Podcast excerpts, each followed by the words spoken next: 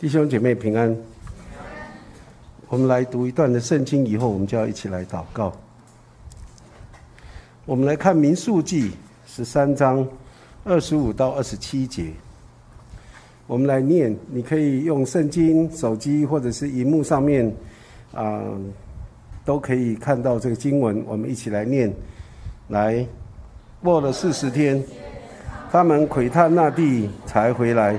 到了巴兰旷野的加底斯，见亚伦、摩亚伦并以色列的全会众，回报摩西、亚伦并全会众，又把那地的果子给他们看，又告诉摩西说：“我们到了你所打发我们去的那地，果然是牛奶鱼蜜之地，这就是那地的果子。”今天我们分享的是牛奶与蜜之地，我们一起来祷告。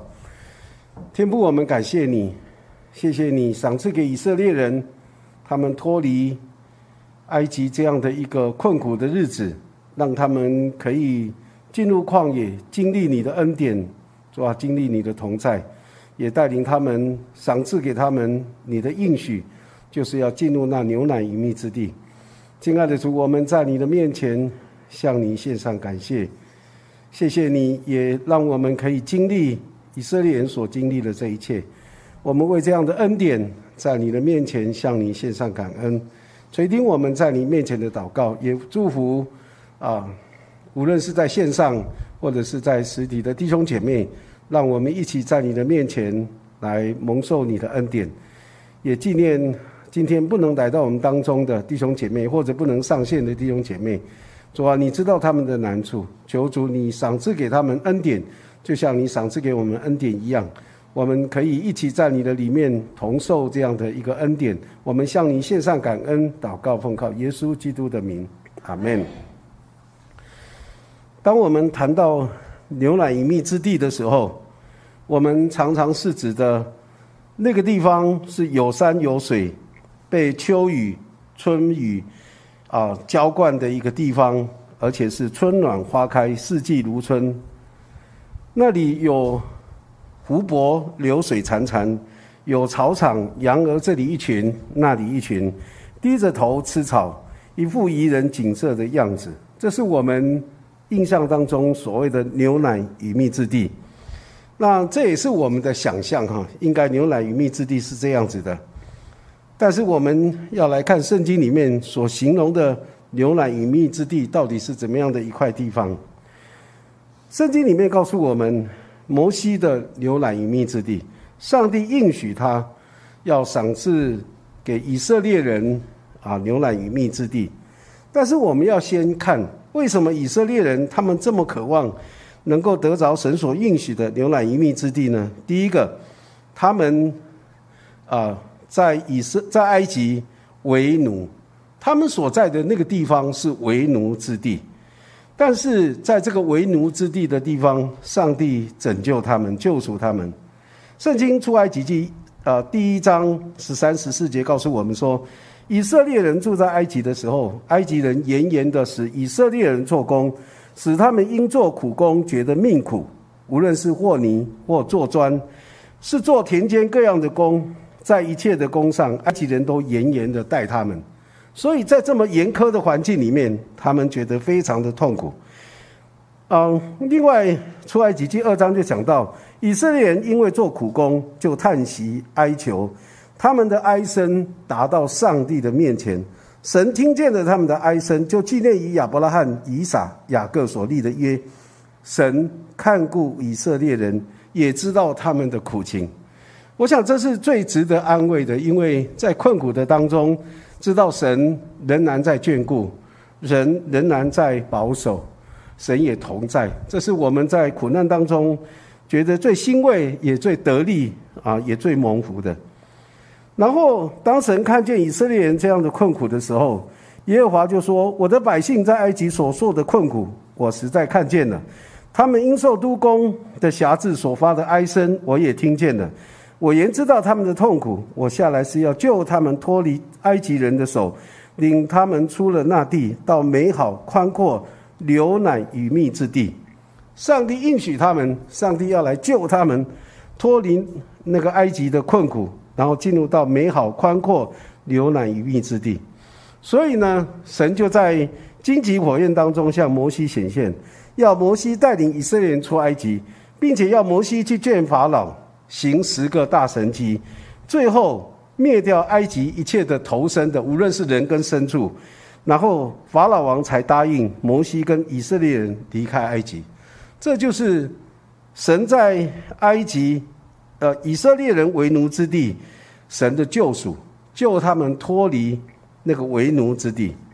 然后他们离开埃及以后，就进入到旷野，在旷野漂流。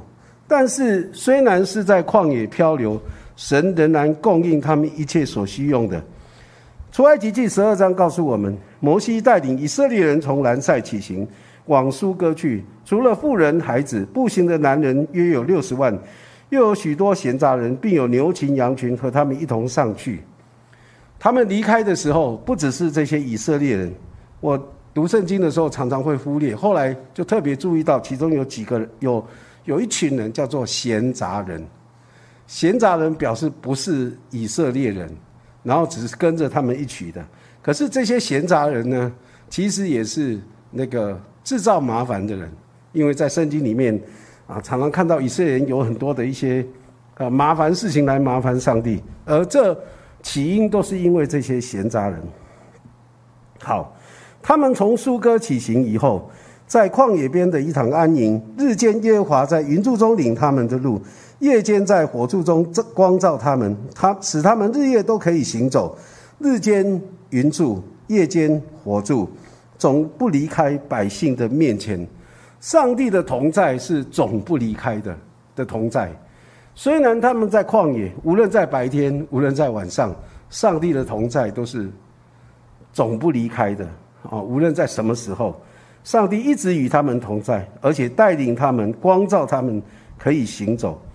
漂流旷野的日子虽然是很辛苦，但是上帝随时与他们同在。除了日间云柱、夜间火柱的引导，神也赐给他们每一天饿了有玛拿可吃，渴了的时候有磐石出水可以喝。说实在话，这个时代是很很够了，对不对？因为人需要的也不过就是这样吃吃喝喝嘛。那吃玛拿、喝磐石出的水。应该是很够，可是说实在话，哎，这种日子其实也蛮单调的，因为除了马呢，除了那个磐石出水，好像没有什么其他野味可以吃哈。那我们人最喜欢吃山珍海味，可是那个偏偏就没有。所以他们说，呃，在埃及的时候还可以吃到西瓜、韭菜啊，什么东西、芹菜啊、鱼啊的，但是在埃在旷野呢，什么都没得吃，只有马拉跟跟磐石出的水。他们的除了生活单调、饮食单调，他们一无所缺。有时候我也在想，到底我们真的是那么需要这些的山珍海味吗？还是其实我们日子简单就可以了？我想这个因人而异哈，自己去想你适合哪一种。我觉得以色列人他们在旷野里面经历到神一无所缺的供应，神让他们。身上的衣服没有穿破，脚上的脚没有肿。虽然行走了四十年在旷野里面，但是神保守带领引导他们。上帝知道他们的能耐到哪里，所以呢，有时候走路只走一个晚上，有时候呢休息休息一年。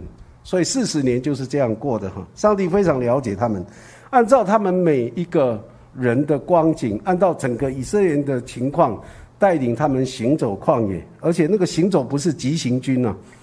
马上到达目的地不是，上帝带领他们行走了四十年，按照他们的光景跟需要，最后他们进入到迦南美地。其实进入到迦南美地啊，是神要跟他们能够透过前面的神机，透过旷野的供应，上帝是要跟他们建立一个亲密的关系，在迦南美地。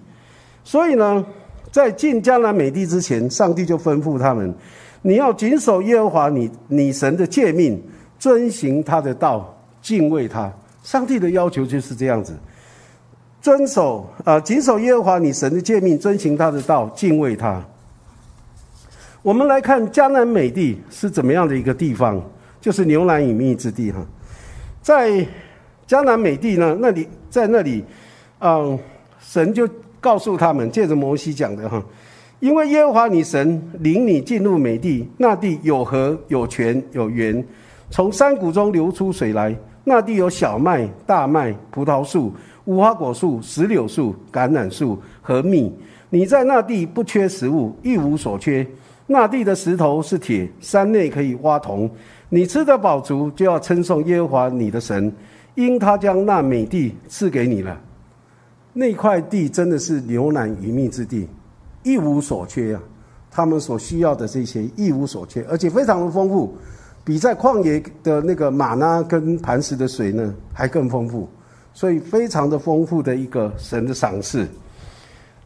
嗯，这一块非常美丽的城市呢，啊，或者这一块的牛奶与蜜之地呢，这个地方，嗯，的确是很美好。可是呢，很好的地方却会因人而异，啊，因为人的不同会产生不同的结果。我们来看那个地方的啊，江南美地的风俗哈。圣经也告诉我们，当时江南美地的风俗是怎么样。耶和华女神将你要去的迦南地，从你面前赶出那地的国民，将他们从你面前剪除。你得了他们的地居住，就要你那时就要谨慎，不可在他们除灭之后，随从他们的恶俗，陷入网罗；也不可访问他们的神，说这些国民怎么侍奉他们的神，我也要照样行。你不可像那耶和华你的神这样行。因为他们向他们的神行的耶和华所憎嫌、所恨恶的一切事，甚至将自己的儿女用火焚烧献与他们的神，这就是当时江南美地的人所做的一些啊很不好的风俗习惯。而这样的所做的这些行为呢，是惹神愤怒，神憎恶他们，而且是嫌弃他们，也恨恶他们所做的一切。这是他们的境况。虽然是那么美好的一块土地，可是因为人不对，那个土地就跟着不对了。所以神要求他们以色列人进入到那地以后呢，他说：“你们要将所赶出的国民侍奉神的各地方，就是他们侍奉他们的神的各地方，无论是在高山、在小山、在各青翠树下，都毁坏了；也要拆毁他们的祭坛，打碎他们的柱像，用火焚烧他们的木偶，砍下他们雕刻的神像。”并将其名从那地方除灭。你们不可照他们那样侍奉耶和华你们的神，不可以照他们所做的那样来做，不可以侍奉他们所侍奉的那些神。当神给他们这样的吩咐以后，一方面让他们看到那地的自然、大自然的景色是这么样的非常好；另外一方面，跟让他们看到说这个地方的这些人所做的实在是不好。所以呢，神要求他们，也告诉他们说。你们进入到这一块地以后，怎么样可以使这个地成为牛奶与蜜之地？所以在这里后面他又告诉我们，这块地怎么可以成为美地的美？圣经这样说：耶和华你的神今日吩咐你行这些律律典章，所以你要尽心尽性遵谨守遵行。你今日认耶和华你的神，应许遵行他的道。谨守他的律律诫命典章，听从他的话。耶和华今日照他所应许你的，也认你为他的子民，使你谨守他的一切诫命，又使你得称赞、美名、尊荣，超乎他所造的万民之上，并照他所应许的，使你归耶和华你的神为圣洁的名。上帝告诉他们：只要你们进去，照着神所吩咐的这些律例诫命典章。听从他的话，照他的话语来做。上帝要认这些以色列民为他的子民，然后呢，他们也要接受上帝成为他们的神，然后上帝就要他们使他们得称赞、美名、尊荣，超乎神所造的万民之上，也称为圣洁的名。所以，从圣经的记载里面，以色列人进了迦南美地了没有？牛奶与蜜之地有没有进去？有进去，对不对？他们享受了神应许的牛奶与与蜜之地的美好了吗？他们有没有享受？有啦，有享受到了。开始的时候有享受，那个那那里的物质的丰盛哈丰满，他们都享受到。可是当他们日子好过了，他们的心就开始不好过了。当他们的日子越来越平顺、越来越丰富的时候，他们的灵里面越来越贫穷，越来越出状况。所以，他们并没有真正的完全享受神应许的牛奶与蜜之地。他们在那个地方生活，没有照着神的吩咐，谨守耶和华的诫命，遵行他的道，敬畏他。他们使神所应许的牛奶与蜜之地。像他们之前居住的居民一样，成为神所憎嫌、所恨恶之地，他们也变成像那些迦南地的百姓一样，他们也像之前居住的居民一样被上帝拒绝。所以有没有发现呢？这个大自然或者是是外在的这个环境，其实是没有变的，可是变的在哪里？是在人。之前的人做了神不喜悦的事情。神就借着以色列人把他们赶出去了，拒绝他们。然后呢，以色列人进来以后，神说：“你只要照着神的诫命典章来做，神的吩咐、神的话语来做，哎，就可以享受这里的丰盛。那个丰盛不只是物质的丰盛，也是灵里的丰盛。可是他们没有照着神的话语去做，最后他们也一样被拒绝。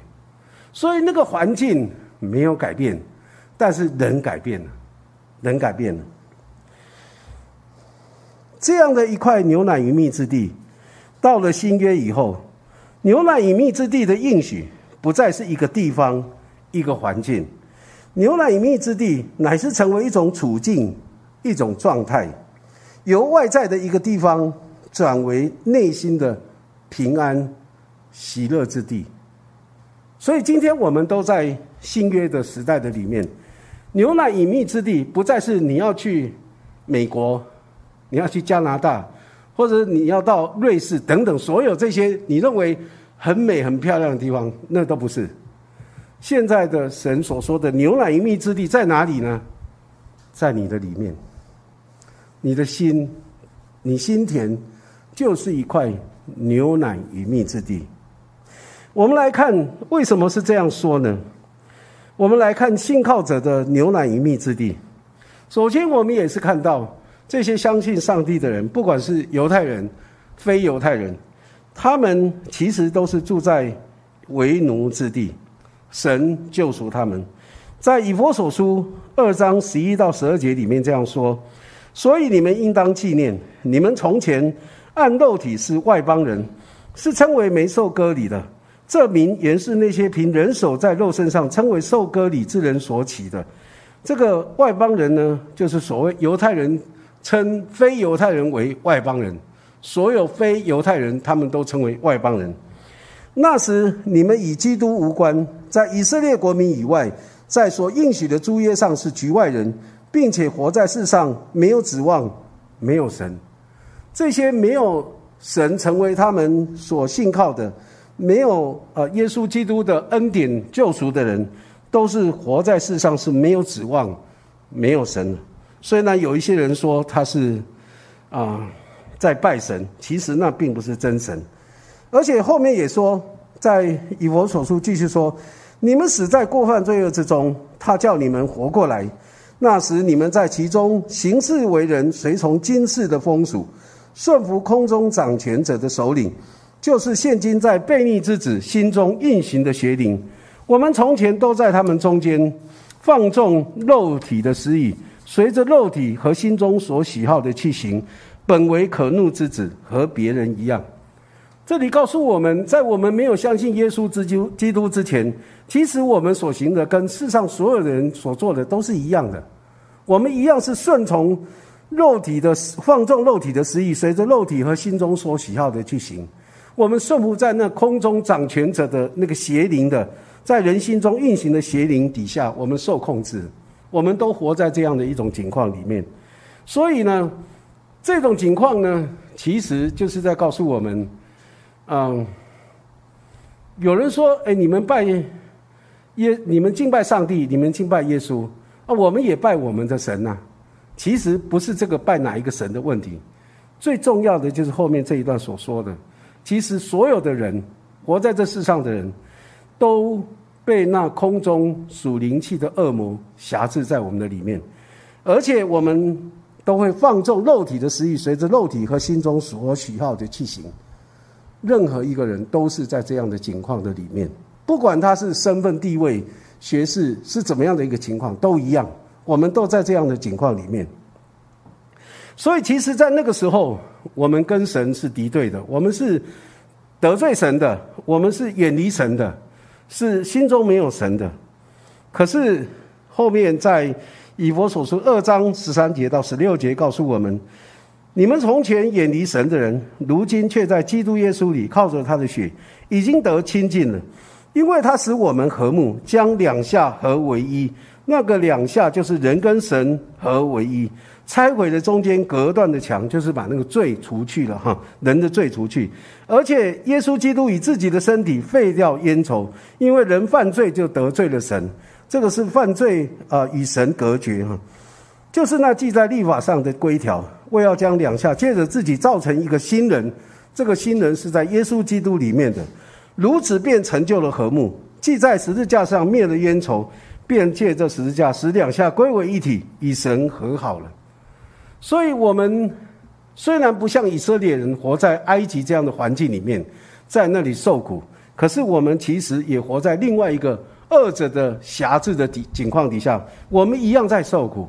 我们一样被那二者，啊，辖制，而且诱惑我们，以至于让我们做很多我们认为该做的，我们没有去做；我们认为不该做的，我们偏偏去做。我们都是在这样的一个情况里面。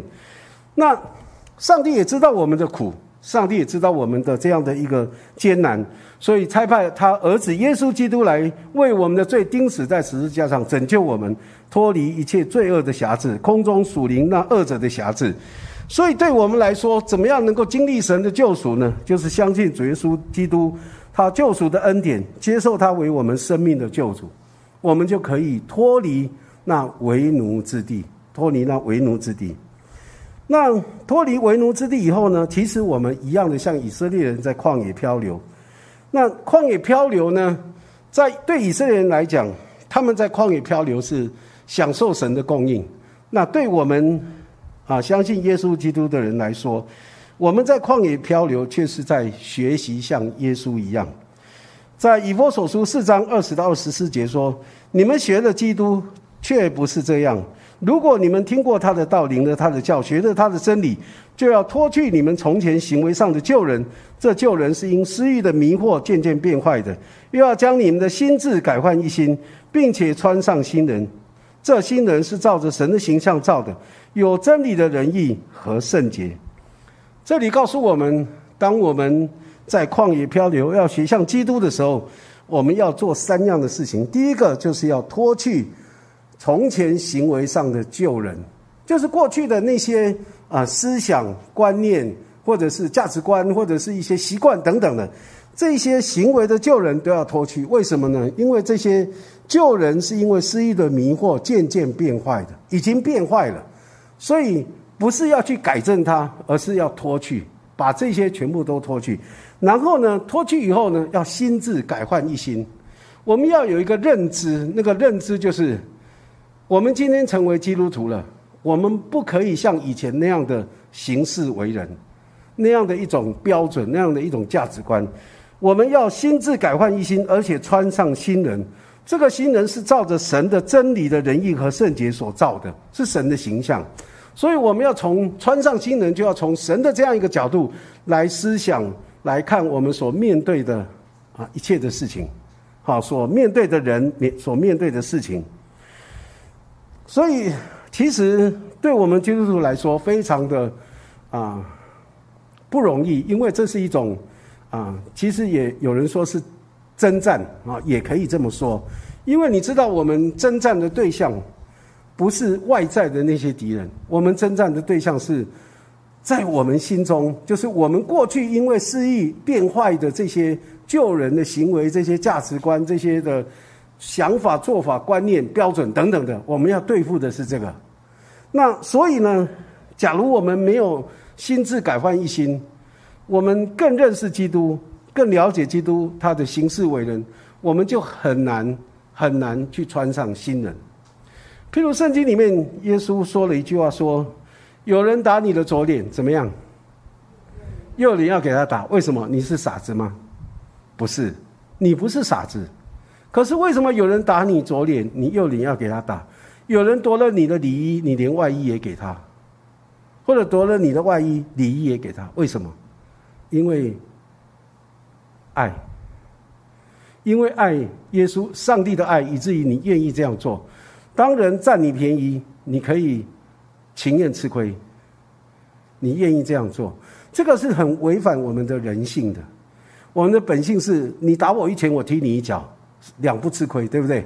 我们都是讲求公平嘛。可是呢，在上帝的里面，在耶稣基督里面，因为基督的爱激励我们，所以我们情愿吃亏。可是这个哈非常不容易，不要说跟自己的家人了，常常家人也是，诶，你不放过我，我不放过你，也是这样。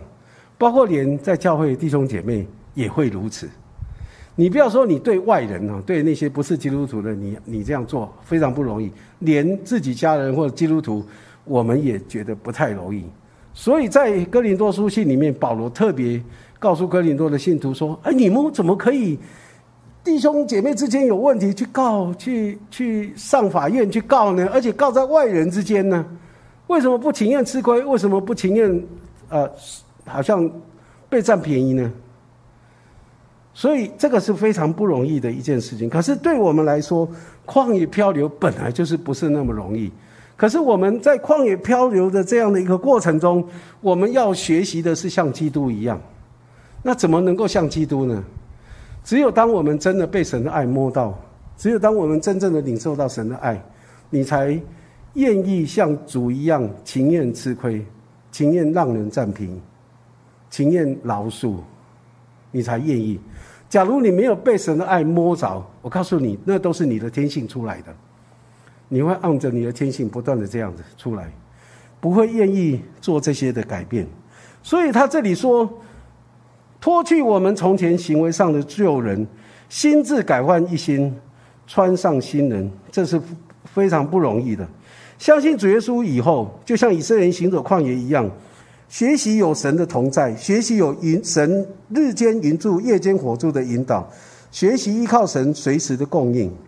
所以，我们做任何事情，不是说我想怎么做就怎么做，真的是需要上帝的引导。特别在面对那种冲突挣扎的时候，我们需要云柱火柱的带领，在这些的事情上，让我们看见神的引导，我们愿意照着神的带领来做，而且学习学习来随时依靠神的供应。当我们想爱人，可是我们没有爱的时候，我们需要神供应给我们这样的爱。我们要跟神说：“神啊，我愿意照你的话去做，但是我真的做不到。求你把你的爱赏赐给我，让我可以照你的所给我的这些恩典，我来做。”我们一定要跟神求，求这些学像基督的过程当中所需要的一切，我们一定要跟神要。你不跟神要，你就没有。那没有怎么办呢？老我就出来。你的本来的那个我就那些形象就出来了，所以我们需要跟神求，也跟神要学习神的供应，学习神的供应。所以脱去旧人的行为，心智的改换，穿上像神的新人行为，是一辈子学习的功课。我们在行走旷野这一段时间，我们需要不断的来经历神恩典的供应，不是相信耶稣基督以后，你呃。耶稣是耶稣，我是我，我照样过我的日子，照样做我一切我要做的事。神跟我没有关系，其实不是这样。当我们学了基督，我们听过他的道，领了他的教，我们学了他的真理，我们就要开始脱去旧人的行为，心智改换一新，而且穿上新人，有真理的仁义和圣洁。这是对我们每一个相信耶稣基督的人，相信者。我们进入到旷野之前，啊，进入到将来美地之前，我们要在神的面前学习，而且是一辈子的学习。再来就是我们要进入到神所赐的牛奶与蜜之地。在耶利米书十一章一到五节，耶和华的话临到耶利米说：“当听这约的话，告诉犹太人和耶路撒冷的居民。”对他们说：“耶和华以色列的神如此说：不听从这约之话的人，必受咒诅。这约是我将你们列祖从埃及地领出来，脱离铁炉的那日所吩咐他们的，说：你们要听从我的话，照我一切吩咐的去行，这样你们就做我的子民，我也做你们的神。我好坚定向你们列祖所取的事，给他们牛奶与蜜之地，正如今日一样。在圣经的里面，我们在读神学院的时候，有所谓的圣经神学哈。圣经神学里面特别讲到这个约，什么叫约？约是两造之间的一个约定啊，一个约定。所以在这里我们看到，这里神对借着耶利米对呃以色列人说：“当听这约的话。”这约的话是什么呢？只有两句。第一个，你们要听从我的话，照我一切所吩咐的去行。这是神对以色列人、对犹太人的要求。然后呢？当你们照着神的话去做了以后，你们就做我的子民，我也做你们的神。这就是一个约定，这就是一个约定。今天我们在呃波饼纪念组的时候，我们也讲到新约。什么是新约？就是我们跟主所立的约。那个约的内容都一样的，不管在旧约、新约，很简单，其实也很难。就是呢，我们要听从神的话，照他一切吩咐的去行，就是这么简单而已。好像没有太复杂，可是呢，要做就很很困难。当我们这样做了以后呢，约的第二个部分就是神要做我们的神，我们要做他的子民，我们要做他的子民。所以在耶利米书里面，同样的讲到这约，也是犹太人当他们以色列人他们出埃及的时候，神跟他们所立的约，啊，神跟他们所立的约。当我们若是照神的话去做的时候，我们就在这个约的里面，在这个约的里面，所以当讲到这个约的时候，我就想到，在同样是在耶利米书二十九章七节里面，那你提到神对借着耶利米对那些被掳掠到外邦的呃犹太人这样说：“我所使你们被掳到的那城，你们要为那城求平安，为那城祷告耶和华，因为那城得平安，你们也随着得平安。”神应许以色列人，当他们被掳了以后，不管到哪一个城市去，他们住在那个城市，他们就有一个责任，要为那个城市求平安。当他们在神面前向神祷告，为这个城市求平安的时候，那个城得平安，他们也随着得到平安。这个被掳呢，当然是指以色列人，他们得罪神以后，神就兴起周遭的一些国家来掳掠他们。这个当然虽然是被掳掠的，但是他们到了那里的时候，那里是暂时居住的地方。上帝还允许他们，虽然他们被掳，他们不一定永远都就在这里当奴隶。当他们回转归向神的时候，神仍然会把他们带回到原来神所应许的牛奶与蜜之地。所以他们被掳的那个城市呢，是暂时居住的地方，无论是那个房子。他们所住的房子，无论是他那个社区，他们所住的社区，无论是那个地区，或者是那个国家，他们都是暂时居住。其实这种暂时居住的概念，我们现代人都非常有。像我们，不管是出国或到了除了林口以外其他地方，对我们来说，到哪里我们都是暂时居住，对不对？我们出去旅游，暂时居住在旅馆里面，暂时到了一个地方，就像今天早上师母到台东去讲道，他也是也是在那里暂时居住，啊，他还要再回到林口来。今天我们每一个相信上帝的人，我们在活在这地上，我们也是暂时居住而已。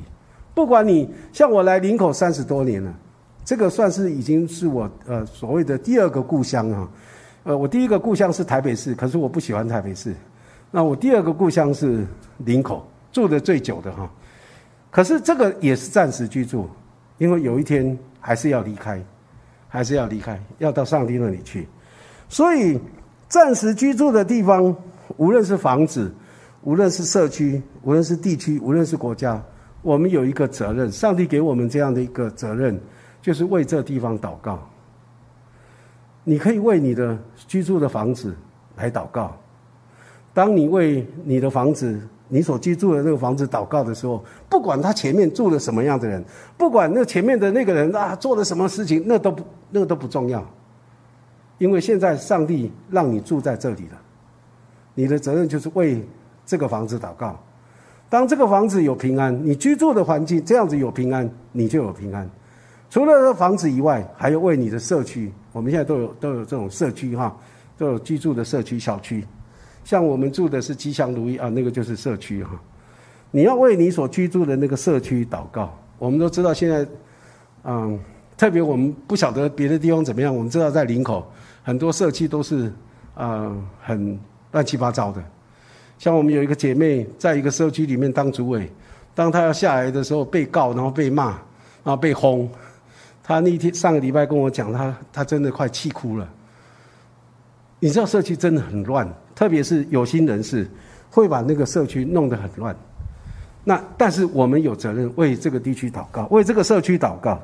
我们居住在林口，林口算还算不错，蛮安静的一个地方。可是林口也有一些问题啊。你有没有看到前几天，嗯，有一个新闻在报道，我们前面文化路不是有一个洗车场吗？啊，洗车场旁边有一个铁货柜屋。嗯，有一天一个。嗯，小姐也不算小姐，已经是太太。她开着车就去撞那个货柜屋，为什么？因为那货柜屋的主人，呃，不是不是大树下那个煮饭那个货柜屋哦，不是那个，而是对面的洗车场旁边的那个。因为那个主人跟这个小姐离婚，然后答应要给赡养费，那三个小孩是归归太太管。可是呢，离婚以后一毛钱都没有拿到。那这个这个货柜屋的主人呢，听说带了另外一个小姐啊。吃好的，穿好的，然后呢，那个那个离婚的这个太太看着实在受不了，他就开车去撞他。这是新闻我看到了，我说哇，怎么这么近呢？就在我们对面呢。那当然，除了这些以外，我们也知道教会对面有一个 KTV，有没有？前一阵子还有枪击案，啊，那个这个是呃，我意意料到说将来这种事情会常有的，啊，这种情况会常有。你会知道还有林口太多那个飙车，啊，晚上嗡嗡嗡那个一大堆的，我们有责任为这个地区祷告。我们希望我们所居住的这环境，因为我们住在这里，因为我们为他祷告，所以呢，这个地区可以有平安。我们也同样需要为我们的国家来祷告。虽然我们都了解台湾现在的处境、现在的情况，我们有责任为这个，不是说那不关你的事。你有责任为这个地方祷告，神就是告诉我们，你要为你所住的地方来祷告啊。这个地方有平安，你们就会有平安呢。所以会不会担心两岸打起来？会有一点担心啊。我记得有个弟兄告诉我，他已经开始准备储备干粮，而且把把钱去换了美金啊，换了很多美金。我说你若逃不出去，美金也没用啊。所以，我我就在说，其实不管两岸的关系怎么样。我觉得最重要，我们要为我们所在的这地方祷告，包括年底听说有多少的选举，九合一还是十二合一，不知道。这么这样的一个选举，我们也要为这个祷告。不是说，哎，反正你选出来就这么就这么不好，所以你自己活该倒霉好！你要你要承担这一切，不是。我们有责任为选举祷告，为这个地方祷告，为我们的所在的这个地区、国家、社区、房子来祷告。当我们的祷告的时候，神允许我们，那里会有平安，因为我们的缘故，那里会有平安。当这房子、这社区、这地区、这个国家有平安，我们就会有平安。所以，若是我们照着神的话语去做，我们就居住在牛奶与蜜之地。那个地方会因为我们的祷告，成为一个牛奶与蜜之地。我们的房子会成为牛奶与蜜之地，就像我们讲以色列人，他们进入到牛江南美地的时候，过去那里的人把这个地方弄得乱七八糟的，但是上帝已经就把那些人都赶出去了。借着以色列人，神重新应许给他们，只要你们在这里照着神的话去做，这个地方会成为牛奶隐秘之地。其实我在想，不管是房子、社区、地区、国家，我甚至想到连地球也是一样。气候的软化、干旱、洪水，所有这些的灾难都是人造出来的。但是我们基督徒虽然我们人数很少，但不重要。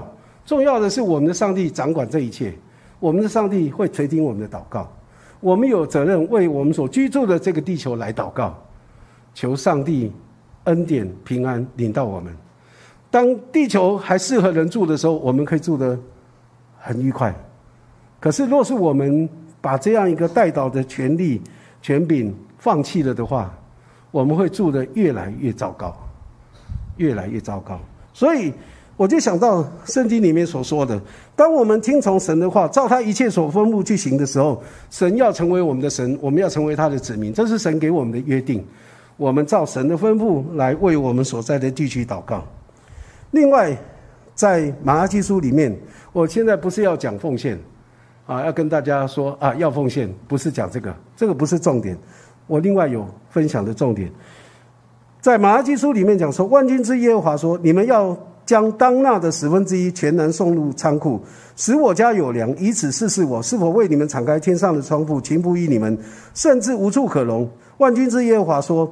我必为你们斥责蝗虫，不容它毁坏你们的土产。你们田间的葡萄树在未熟之前也不掉果子。万军之耶和华说：万国必称你们为有福的，因你们的地必称为喜乐之地。这一段的圣经，很多人在分享的时候是讲到要奉献，提醒弟兄姐妹要奉献。但是我在这里所分享的不是这个，不是重点，重点是要照神的话去做。当我们照神的话去做的时候，圣经告诉我们：当我们将当纳的十分之一献上的时候，上帝要为我们斥责蝗虫，不容它毁坏我们的土产；上帝要为我们啊，使我们的田间的葡萄树在未熟之前不会掉果子。你看干旱，那个果子都水果都长不起来了啊！现在在大陆很多农作物都长不起来，因为太干旱。上帝说这种事情不会发生。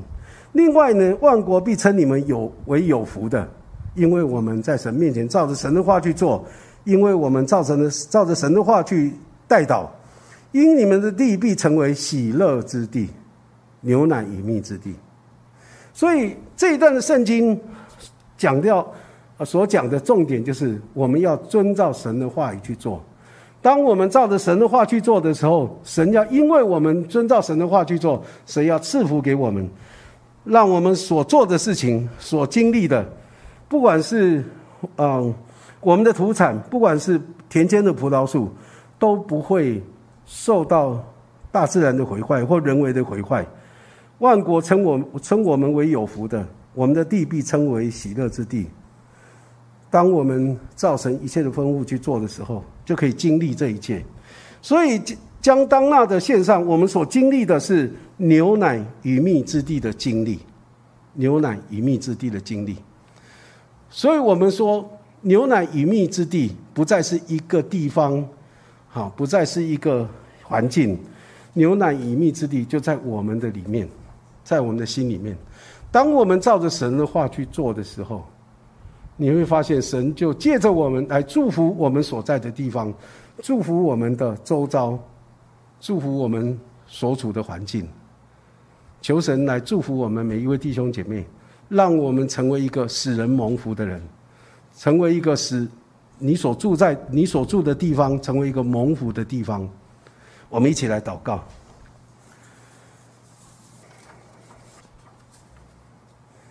主啊，当我们在你的面前思想你的话语的时候，我们才知道。主啊，原来你给我们的恩典是这么样的浩大。我们从来不知道说，当我们相信你，我们来照你的话去做的时候，会带出这么大的一个影响。主啊，我们要在你的面前恳求你，开我们属灵的眼睛，让我们看见，原来你愿意赐福给我们，也借着我们来赐福万国万民，我们所在的地方。主啊，求你帮助我们，愿意在你的面前紧紧的抓住你的应许。主啊，我们愿意照着你的应许来做，照着你的话语来做，以至于我们可以成为一个有福的人，而且成为我们所在的地成为喜乐之地。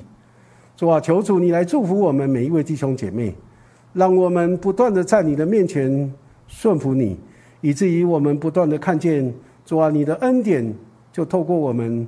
不断的彰显出来，求主你来祝福我们，也祝福我们的家，祝福我们所在的地方。主啊，我们也求你来祝福我们的教会。我们在你的面前恭敬的仰望你，垂听我们在你面前的祷告，奉靠耶稣基督的名，阿门。